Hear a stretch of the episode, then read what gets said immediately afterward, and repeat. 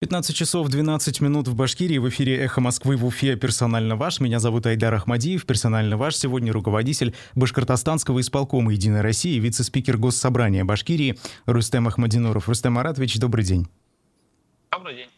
Мы работаем в прямом эфире, трансляция на YouTube также ведется, там можно присылать свои сообщения и вопросы. Это же можно делать по номеру телефона плюс 7 927 304 1051 в форме обычных смс-сообщений, сообщений в Телеграме и в WhatsApp. Уже какое-то количество вопросов до эфира э, адресованных вам, Рустам Маратович, пришло, и поэтому, э, если у нас останется время, обязательно их зададим. Но, знаете, хотелось бы начать с самого актуального, с этой ужасной трагедии трагедии, которая произошла сегодня в Казани. К большому сожалению, э, мы выражаем э, глубочайшие соболезнования в связи с этим. И вы знаете, хотелось бы вот об этом поговорить. Все-таки это уже не первый случай не только в России, но и в мире, да, мы довольно часто а, слышим о подобном, к большому сожалению. И хотелось бы уже услышать какие-то предложения, возможно, о превентивных мерах, которые бы позволили избежать подобных трагедий. На ваш взгляд, как законодателя, э, что нужно сделать для того, чтобы вот от таких происшествий избавиться? Добрый день. А, хотя, конечно, сложно назвать сегодняшний день добрым.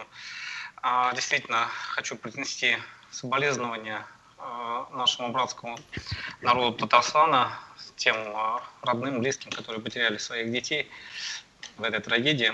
Конечно, а, вот многое что делается, если сравнить там, условно говоря, с 90-ми или нулевыми, везде установлены турникеты, есть система видеонаблюдения, есть система какой-то охраны, которая безопасности, которая присутствует в школах. А сейчас в режиме повышенной опасности э, вроде и допуск э, родителей, э, и вообще посторонних лиц ужесточен. Но вот видите, трагедии продолжаются, и это говорит о том, что мы все-таки должны подумать о какой-то общей системной в этом направлении работе, чтобы была, может быть, а, какая-то система, которая будет связана с МВД, чтобы был какой-то норматив, в течение какого времени должны приехать э, вот эти представители э, вневедомственной или какой-то другой охраны. Ведь, в принципе, если бы сегодня э, вовремя пришла помощь, мы могли бы спасти детей.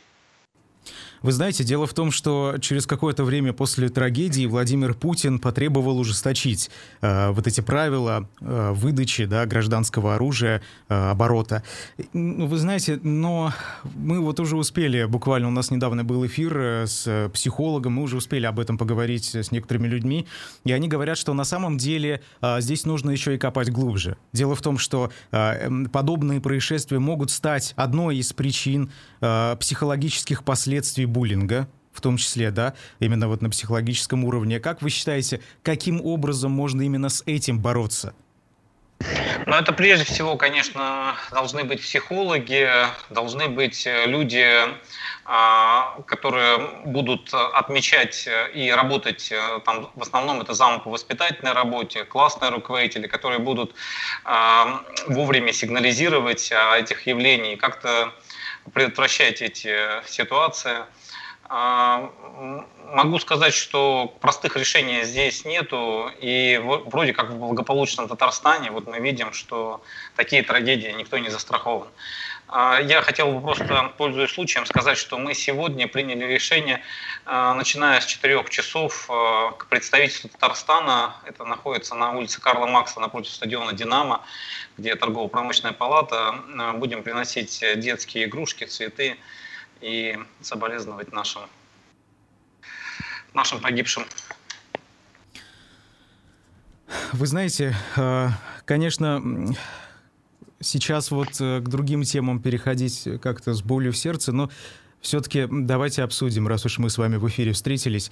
А, вы знаете, хотелось бы начать с внутреннего голосования «Единой России», которое э, сейчас проходит и э, у которого уже довольно много участников. Вы знаете, меня что заинтересовало? Дело в том, что есть некая Наталья Орлова, это первый заместитель председателя Центрального исполнительного комитета «Единой России».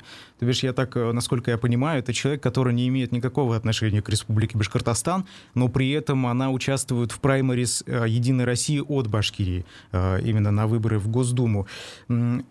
Это как, не противоречит ли это в целом понятию депутат, на ваш взгляд? Ну, во-первых, вы не правы, что она не имеет никакого отношения к Башкортостану.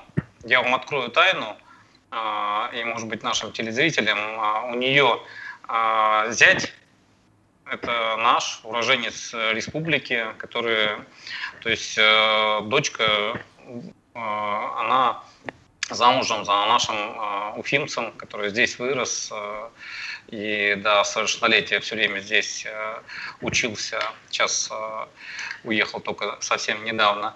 Во-вторых, она уже была здесь, в республике, три раза, и вот на этой неделе опять приезжает в республику. Она очень активно курирует и региональное отделение э, Татарстана и Башкортостана, и, в принципе, мы всегда чувствовали ее поддержку.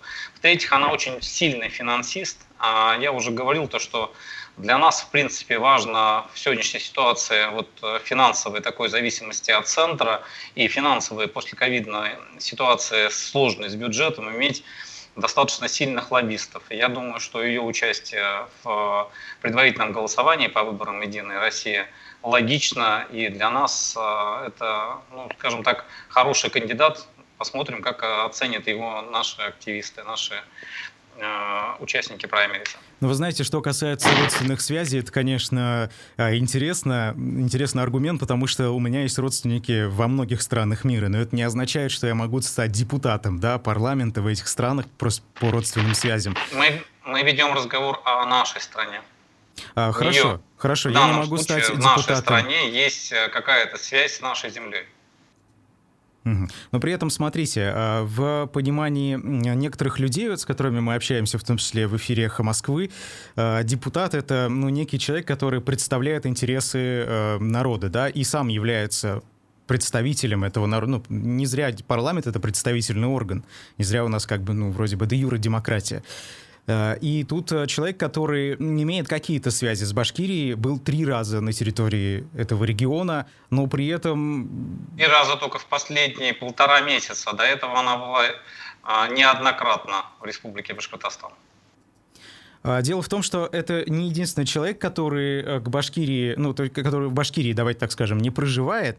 А, есть еще некий Умарпаша Ханалиев, который был назначен вице-премьером правительства республики высокая госдолжность э, и полномочным представителем Башкирии при президенте Российской Федерации в Москве.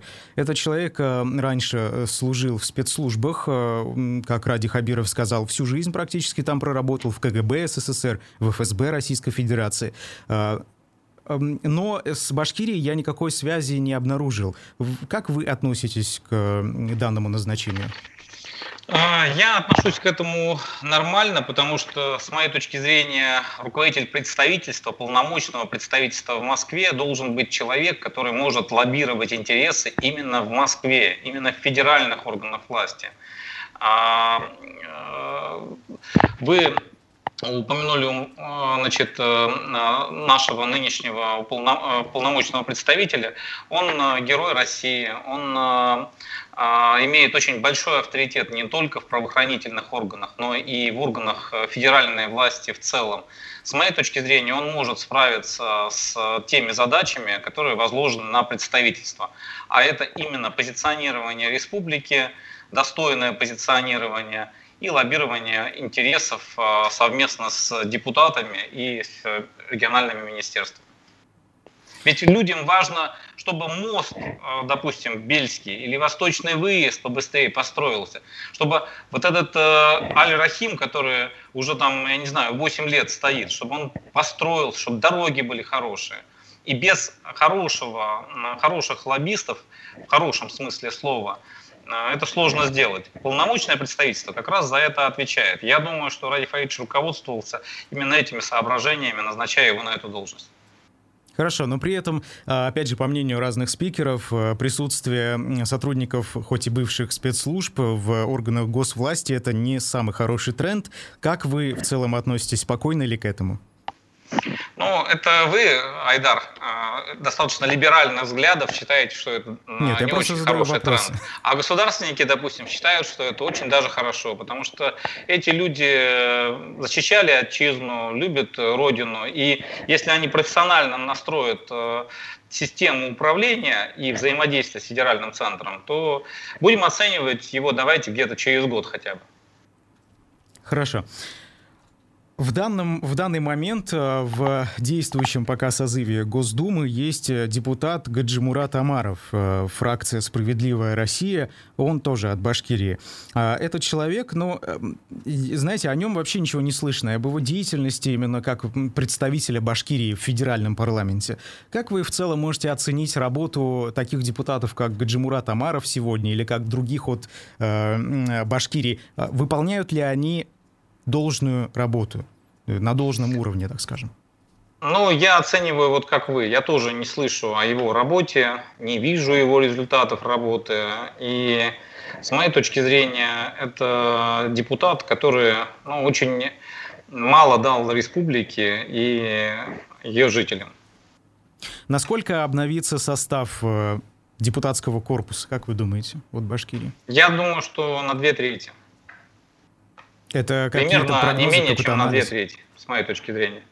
Потому что обновление депутатов Госдумы назрело, и у нас новый руководитель э, республики, новый руководитель главы, э, новый глава региона. И мне кажется, что э, сегодня, с учетом сегодняшних вопросов, обновление будет достаточно существенно. Хорошо. А вы знаете, в последнее время очень много пиара, не только от э, партий, э, там, не «Единая Россия», но и других, да. Э, дело в том, что э, Единая Россия встречается, ну, практически в каждом событии, происходящем в Башкирии сегодня. Да? Ну, например, это же хорошо, Эда, это же хорошо. А вот сейчас мы узнаем. А, например, значки вакцинированным выдают с логотипом да. «Единая Россия». Об этом заявляется на федеральном уровне, эта тема обсуждается вместе, вот как обсуждалась тема с паспортами.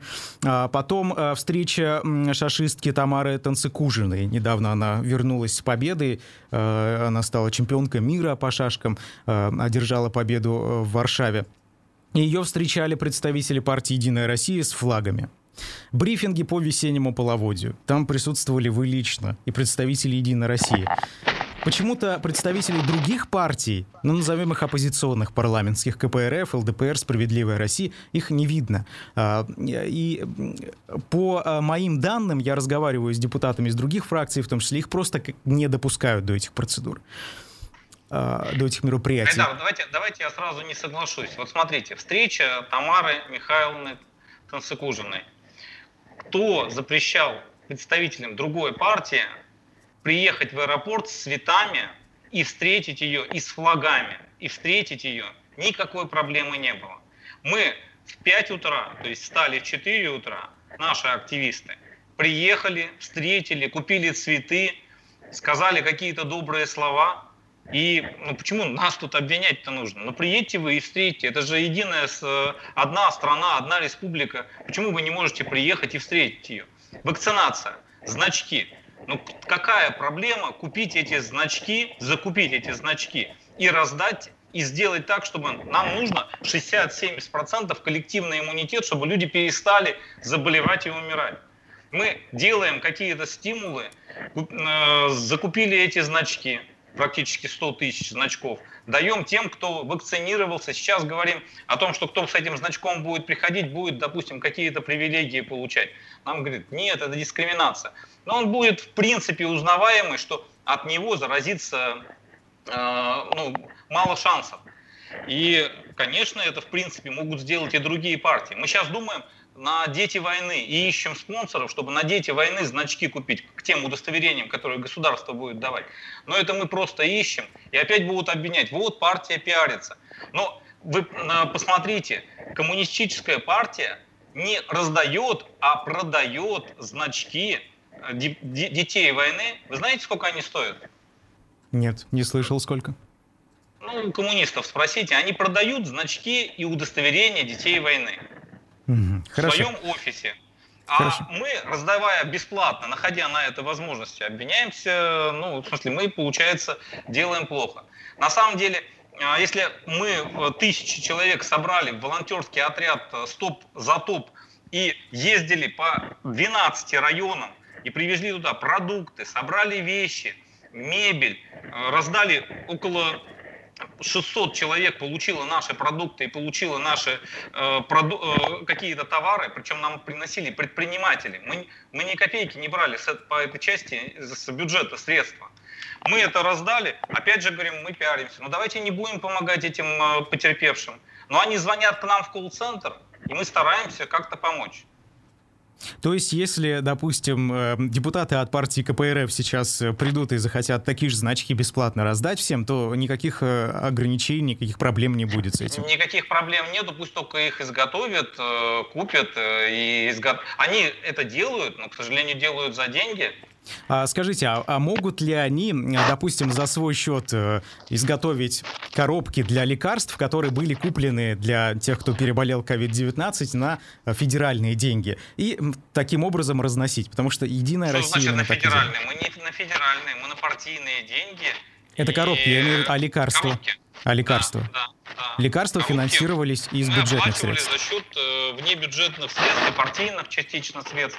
И это не деньги какие-то федеральные. Нет, подождите, мы говорим сейчас про коробки, а про лекарства, которые в этих коробках лежали, я так понимаю, они были куплены не на деньги Единой России. Нет, лекарства, конечно, нет. Но я думаю, что если где-то Компартия с, ну, предложила бы с этой инициативой выйти, там Минздравом надо договариваться. Мы договорились, у нас было соглашение с Минздравом. Мы заключили в э, начале самой вот этой ковидной, э, заключили соглашение, в рамках этого соглашения действуем. Но я думаю, я думаю, довольно, довольно просто договариваться с представителями правительства, учитывая, что почти все они состоят в партии «Единая Россия», да? Тут у ну, вас как бы на короткой руке. состоит в партии «Единая Россия», не надо говорить о почти всех. У нас всего состоит из членов правительства 12 или 18 процентов по-моему, 12%, если мне память не изменяет. Угу. У нас Хорошо. практически беспартийное правительство пока. Мы вернемся буквально через несколько минут после федеральных новостей. Оставайтесь с нами. Я напомню, персонально ваш сегодня вице-спикер Госсобрания Башкирии Рустем Ахмадинуров. Меня зовут Айдар Ахмадиев. Персонально ваш. Продолжаем в эфире «Эхо Москвы» в Уфе программу «Персональный ваш». Меня зовут Айдар Ахмадиев. «Персональный ваш» сегодня руководитель Башкортостанского исполкома «Единой России», вице-спикер Госсобрания Башкирии Рустем Ахмадинуров. Рустем Маратович, много говорили с вами о том, что происходило и в Казани, и о праймерис «Единой России». Кто только подключился, можете в записи на YouTube-канале «Эхо Москвы» в Уфе или на подкаст-площадках потом послушать или уже сейчас.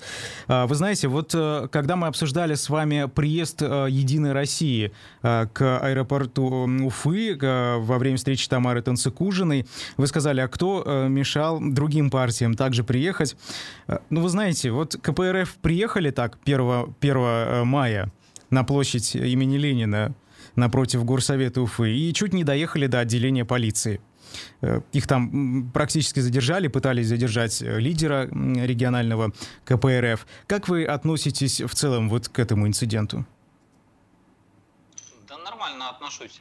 А, на самом деле, вот э, у нас действует режим повышенной опасности.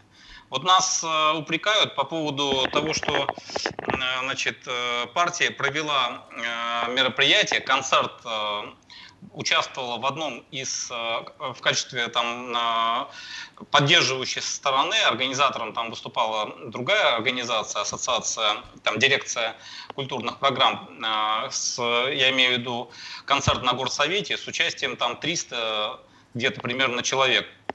А, значит, и там наказали э, вот эту дирекцию, значит, штрафы также могли наложить и, в принципе, на других людей, которые были без масок но не везде накладывают, да. Но здесь, э, значит, э, подошли и все-таки, значит, учитывая, что была настоятельная рекомендация 1 мая не собираться, значит, э, им такого рода предупреждения сделали. Никто их в участок не забрал, просто сделали протокол.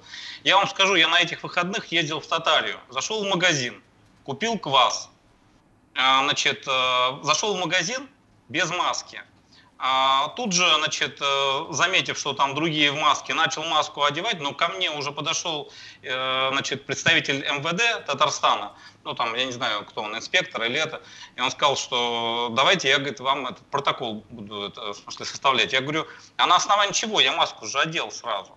Он говорит, ну тогда давайте я вам профилактическую беседу проведу. Пойдемте, выйдите с магазина. Я купил квас, выхожу, он со мной провел профилактическую беседу был бы еще более такой настырный, он бы еще и этот, э, ну, в смысле, протокол составил. Поэтому правоохранители вот так действуют. Ну, что здесь, э, в смысле, этот, э, говорить о том, что предубеждение, ну, вот я там вице-спикер в соседнем с Октябрьском это, чуть тоже не попал под э, составление этого протокола. Ну, составили бы, ну, оплатил бы штраф. Хотя мне сказали, что это стоит тысяча рублей, и в Татарстане за эту тысячу рублей, там бабушки прям пишут в сетях, что сходила в магазин за тысячу рублей. То есть вот кому-то там э, и, и не везет. Мне там, в принципе, удалось э, сказать, что я ведь маску-то ведь одел, еще даже вы там не успели замечание сделать. А кто-то не успел, может быть, маски не было, на нее составили протокол. То же самое Кутлугужин ходит без маски, в принципе, депутат госсобрания, проводит массовые мероприятия. А, ну, составили протокол. Какие тут происки политические? А Просто скажите, надо стараться соблюдать режим повышенной опасности. Э, Рустам Маратович, а почему на Раде Хабирова не составили протокол за то, что он 9 мая был без маски? И не только на него. Там вот, если взять фотосессии, вы там были тоже без маски, я видел сегодня утром фотографию. А, да, я был и в маске, и без маски. Согласен, э, что есть, э, значит, основания для того, чтобы составлять протоколы практически везде, да значит, когда есть массовое мероприятие и есть, э, нет дистанцирования. Но заметьте, когда Ради Фаевич подходил к ветеранам, он все время был в маске. Э, также поступали и мы, и члены правительства, которые рядом с ним были. Когда мы были на какой-то дистанции, да, мы были без маски. Поэтому здесь, э, ну, на самом деле, субъективизма э, здесь достаточно много, но я не могу сказать, что правоохранители там, ну, считают, что есть кто-то, кто в броне. Что касается главы республики, там есть ну, особые, в том числе, нормы, когда он возлагает э, цветы к э, могиле там неизвестного солдата или каким-то вот Матросову и Губайдулину, то лицо главы республики, как скорбящее, много чего говорит. И поэтому, ну, в принципе, есть э, в, законе, посмотрите, э, в том числе, э, значит, те, кто исполняет должностные обязанности, возможность такая маски руководителям не одевать. Наверное, он этой, форм, норм, этой пользуется нормой. Ну, я так понимаю... Ну, и потом мы все знаем, что у него есть антитела. Хорошо, ну, я, ну, во-первых, да, вот касаемо того, что есть антитела, у нас есть Роспотребнадзор, который говорит, что человек привитый о, с антителами, он тоже обязан носить маску, да, но мы я не, согласен, не можем об этом да. забывать. Во-вторых, э, э, как бы, а коронавирус вот этих, э, вот эти указы слушается или нет, я просто не понимаю, потому что есть фотографии даже в СМИ распространенные, где Ради Хабиров стоит рядом с ветеранами, у него нет никакой маски, нигде, даже вот э, как некоторые носят, знаете, на запястье, даже там нет этой маски.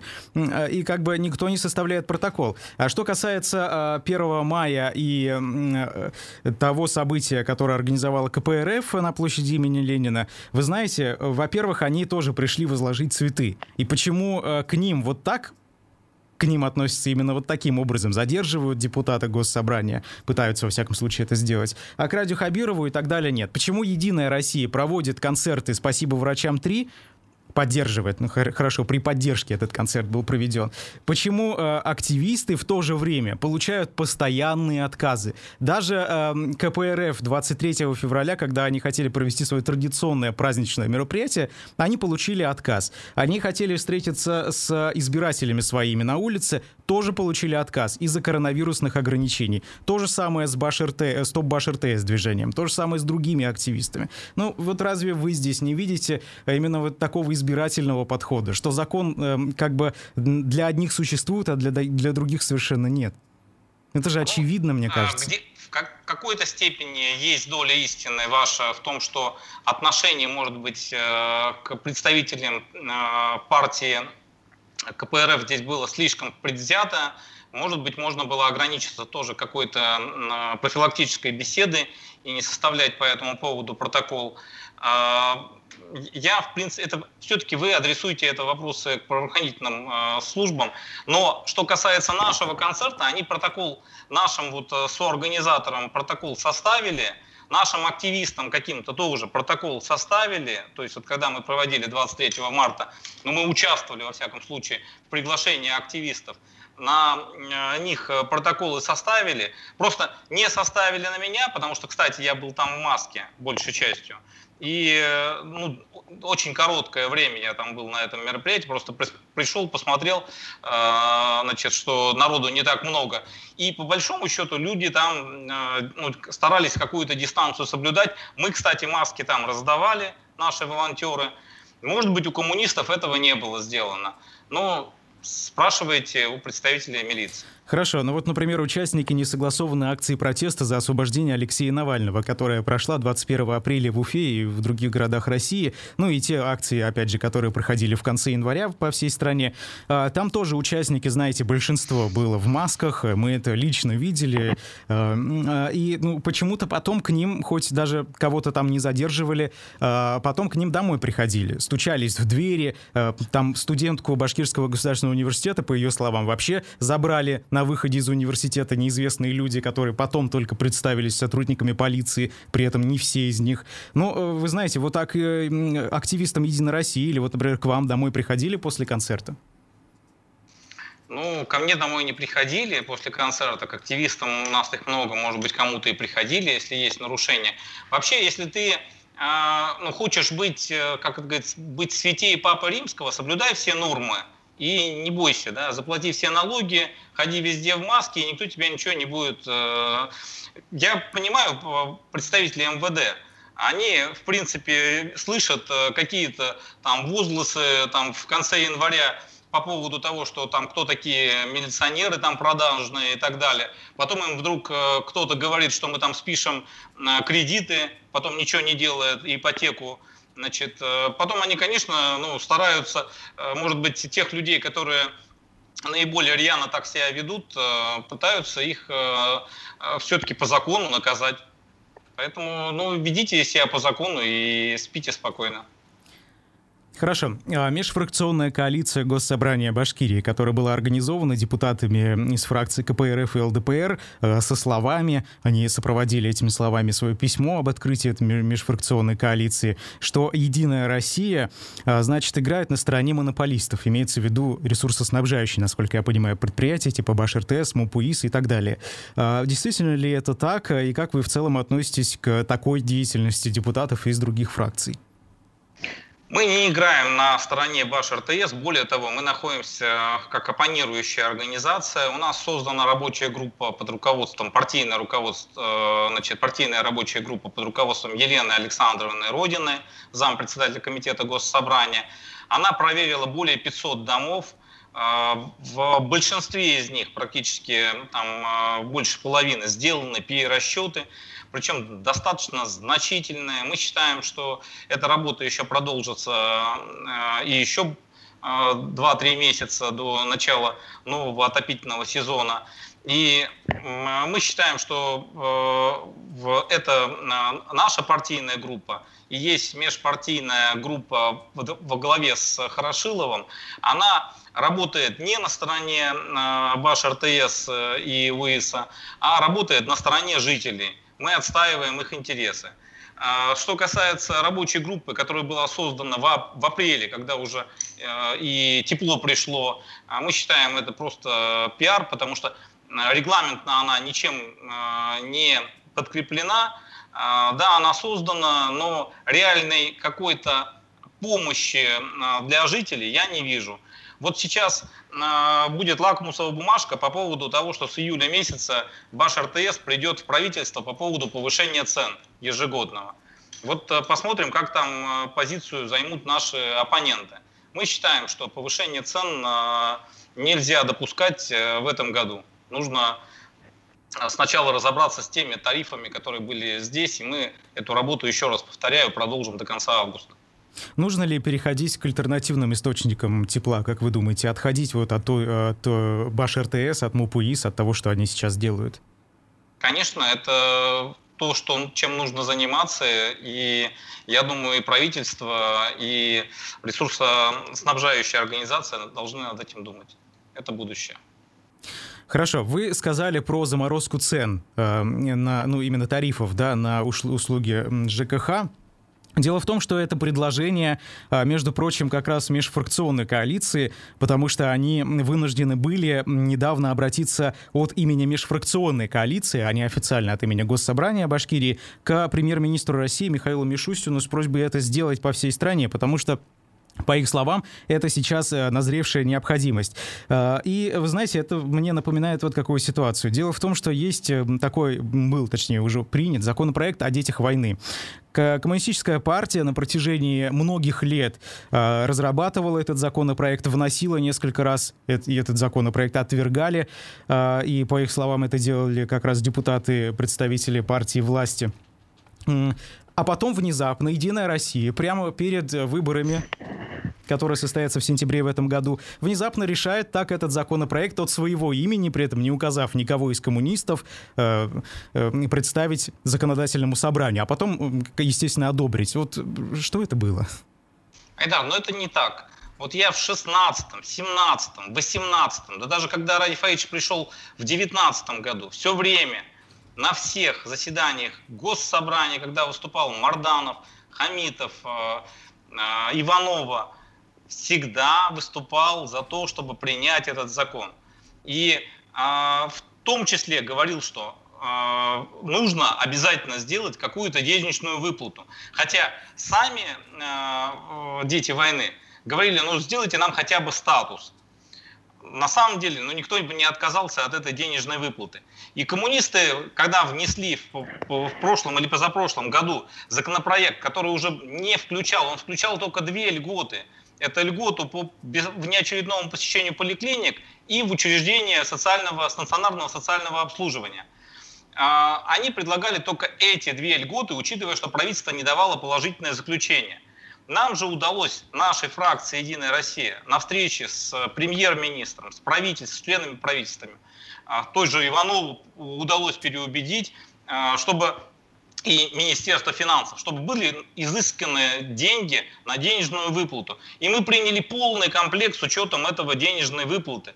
И мы не говорим, что это наше только решение, наша инициатива. Мы говорим, что это совместная победа, в том числе с КПРФ. Я везде говорю и подчеркиваю, что это не решение только Единой России, это совместное решение Госсобрания. Среди авторов этого законопроекта были указаны коммунисты или нет? К сожалению, нет, потому что когда э, была достигнута договоренность, оставалось до пленарного заседания три дня. И подписали там те три человека, которые во фракции были. Это Утяшева, Ахмадинуров и Ишмухамед. И Айткулова. Четыре. Хорошо, но э, по словам коммунистов, я с ними подробно об этом тоже разговаривал, о законопроекте. Тогда, вы говорите, их законопроект никак не предусматривал выплату денег детям войны. Ну, по их словам, это потому, что тогда правительство ответило, что этих денег просто нет. Ну, их Сейчас не они было, внезапно их появились, но, кстати... А мы эти источник все-таки нашли. А почему не выплачиваете? Почему не выплачивать э, правительство будет или 22 июня, в день начала войны, или 3 сентября в день окончания войны. Деньги будут выплачены всем детям войны, причем э, независимо от получают они льготы, не получают. Сейчас вот начинаются спекуляции, что если инвалид там не будет получать, все 1927-1945 года рождения, все дети войны получат эти выплаты. Э, Рустам Маратович, вот хотелось бы такой вопрос задать. Как вы думаете, сколько а, стоит сейчас ходить в магазин и купить продуктов, ну, на неделю, например? Необходимо. Ну, полторы тысячи примерно я вот хожу, полторы тысячи раз э, в две недели. Раз Иногда в две. я хожу. Да, да, полторы тысячи, ну вот на двоих э, можно, если чуть побольше, две-две двести. На две недели, на двоих людей? Да. Угу, ну, хорошо. в смысле, я беру так, а... в смысле, я просто беру продукты, у нас же часть там мук, и так, гречка, там а, какие-то продукты есть все время дома. Ну так вот я покупаю примерно на такую сумму. А, законопроект о детях войны, точнее уже закон, да, он предусматривает выплату тысячи, если я не ошибаюсь, да, рублей там чем-то в месяц детям войны. Как вы считаете, это... Это, это в принципе, та минимальная сумма, которую мы обговаривали с правительством. Я надеюсь, что так и будет эта сумма выплачена. Когда будет побольше бюджет и больше возможностей, будем стараться индексировать эту выплату. Недавние данные а, последнего исследования Баштата э, такие цифры нам принесли. 16,5 пенсионеров, людей, а, которые, для которых основным источником дохода является пенсия, а это миллион человек в 4-миллионной республике, одна четвертая населения огромной республики. 16% а, из них живут в относительно благополучном положении. Но остальные мы делаем вывод, что вообще не в относительно и точно не в благополучном. Как вы к этому относитесь? Как вы, что вы думаете по поводу этой ситуации? В 2008, по-моему, году э, Владимир Путин э, провел валоризацию, э, переоценку пенсионных прав, конвертацию накопленных пенсионных прав до 90-х годов, и пенсия увеличилась примерно в полтора-два раза, на 52%, полтора раза. А сегодня я думаю, что тоже назрели какие-то меры по поддержки старшего поколения и даже не в форме пенсии может быть, а в форме поддержки э, программы вот активного долголетия. У нас есть такая программа в Башкирии. Мне кажется, очень важно найти какие-то формы в части медицинского, прежде всего, обслуживания пожилых граждан, в части каких-то э, дополнительных э, э, форм поддержки. Вот в том числе я был у участников войны, им вот э, и деньги-то вот им не нужны сегодня. Им нужно нормальное медицинское обслуживание, например, зубопротезирование. Вот э, мы сейчас э, будем выходить с предложением к нашим кандидатам, которые пойдут в Госдуму, чтобы поддержать именно наше старшее поколение э, с тем, чтобы они жили достойно. Хорошо, у нас не так много времени осталось. Вы знаете, э, по данным Левада-центра, у э, партии «Единая Россия» падает рейтинг постепенно, ну и как и у представителей, да, ну в том числе вот у президента Российской Федерации Владимира Путина, например. Чувствуется ли с вами это... разные цифры? Да, возможно. По моим данным у нас растет.